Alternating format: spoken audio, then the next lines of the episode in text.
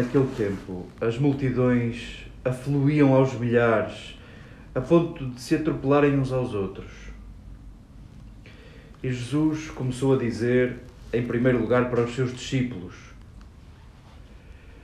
Acautelai-vos do fermento dos fariseus, que é a hipocrisia. Não há nada encoberto que não venha a descobrir-se. Não há nada oculto que não venha a conhecer-se. Por isso, tudo o que tiverdes dito às escuras será ouvido à luz do dia. E o que tiveres dito aos ouvidos, nos aposentos interiores, será proclamado sobre os telhados. Digo-vos a vós, meus amigos, não temais os que matam o corpo e depois nada mais podem fazer. Vou mostrar-vos a quem deveis temer. Temei aquele que depois de matar tem poder de lançar na hiena. Sim, eu vos digo, a esse é que deveis temer. Não se vendem cinco passarinhos por duas moedas? Contudo, nenhum deles é esquecido diante de Deus. Mais ainda, até os cabelos da vossa cabeça estão todos contados. Não temais, valeis muito mais do que todos os passarinhos.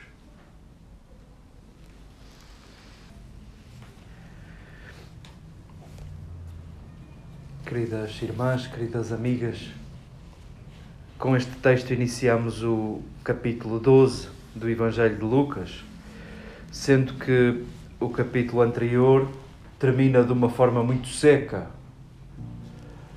Jesus foi convidado para uma refeição em casa de um fariseu, ainda nos recordamos, andamos com esse texto ao longo dos últimos dias.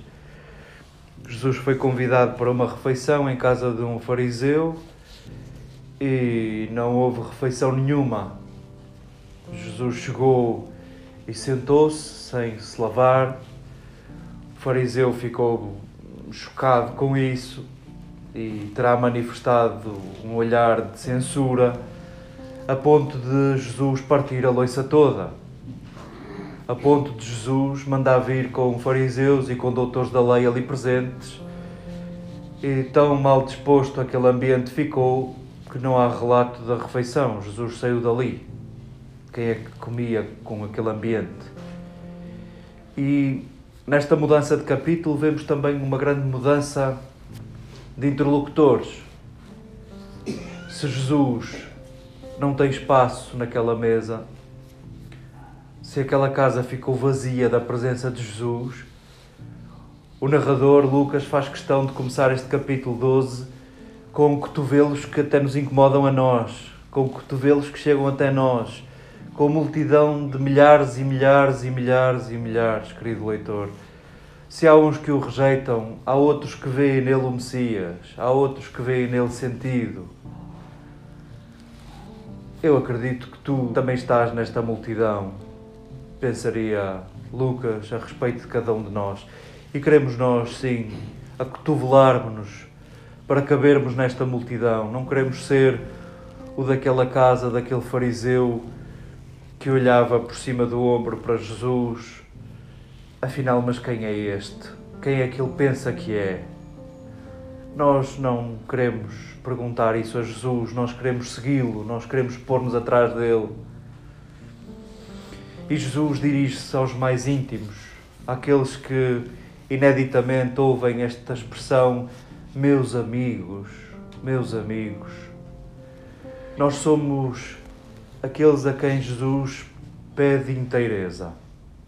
O problema dos fariseus é cortarem as palavras dos gestos, as palavras das ações.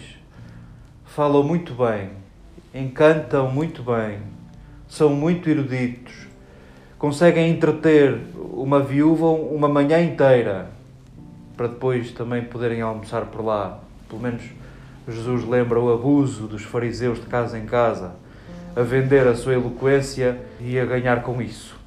Eram capazes de seduzir e Jesus dá conta da destruição que isso provoca. Até nós nem saberemos se isto é só Jesus a falar dos fariseus, se não será também Lucas a falar à sua comunidade, a quem se dirige sobre os mais inteligentes e os mais eloquentes a falar da palavra e que verdadeiramente não cumprem e que verdadeiramente não se vê essa eloquência nos gestos, nas escolhas. Lucas dá conta de que o problema dos fariseus, o fermento dos fariseus, aquilo que define a ação dos fariseus, a vida dos fariseus, é a hipocrisia. A hipocrisia é da ordem da separação, da separação entre o que digo e o que faço. E Jesus pede aos seus amigos inteireza, inteireza. As imagens que, que a seguir Lucas compõe, as imagens que eventualmente Jesus terá dito, dão conta dessa necessidade, nesse contraste entre a destruição e a inteireza. A hiena era uma espécie de incineradora, era uma fogueira permanente numa das encostas da muralha de Jerusalém para onde se atirava lixo. E era um fogo perpétuo, porque todos os dias se atirava lixo para ser destruído. E esta imagem da hiena está presente em muitas imagens de muitos pregadores, de muitos rabis. Jesus também recorre a ela para falar de destruição, sendo algo plástico que toda a gente sabe o que é, toda a gente vê. Jesus diz-nos que a destruição, e, e Lucas, porventura, também à sua comunidade, a destruição de uma comunidade pode começar por isto. Pode começar por isto pela distância entre o que se diz e o que se faz, pelo divórcio entre o que se diz e o que se faz. Nós professamos coisas tão belas, tão construtoras. Nós somos capazes de fazer grandes propósitos e também eles eloquentes, evangélicos e construtores. E no dia a dia é onde podemos medir a verdade das nossas palavras. É no dia a dia que jogamos o tudo da nossa consagração, da nossa dedicação. Queremos que este texto também nos evangelize.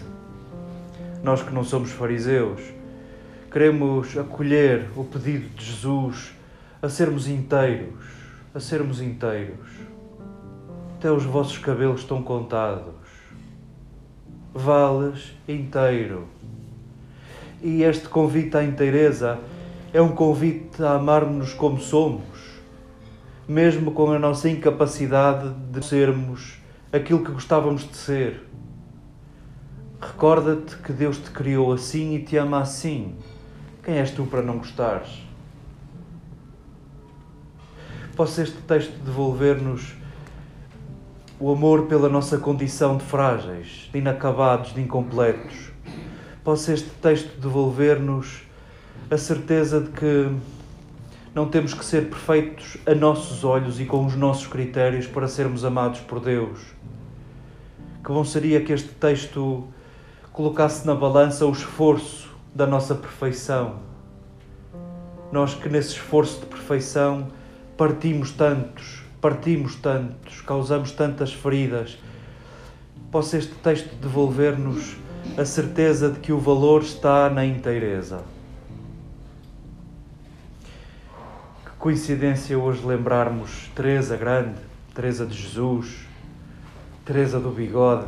Que coincidência feliz lembrarmos essa mulher que reformou uma ordem com esta inquietação do coração da coerência.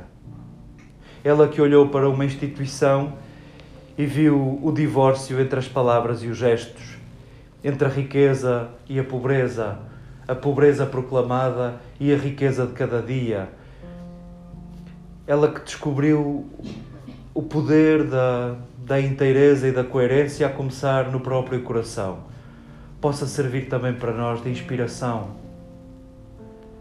Nós que nos dispomos a um caminho sinodal nos próximos anos, possa esta certeza habitar o nosso coração. A Igreja muda se mudares.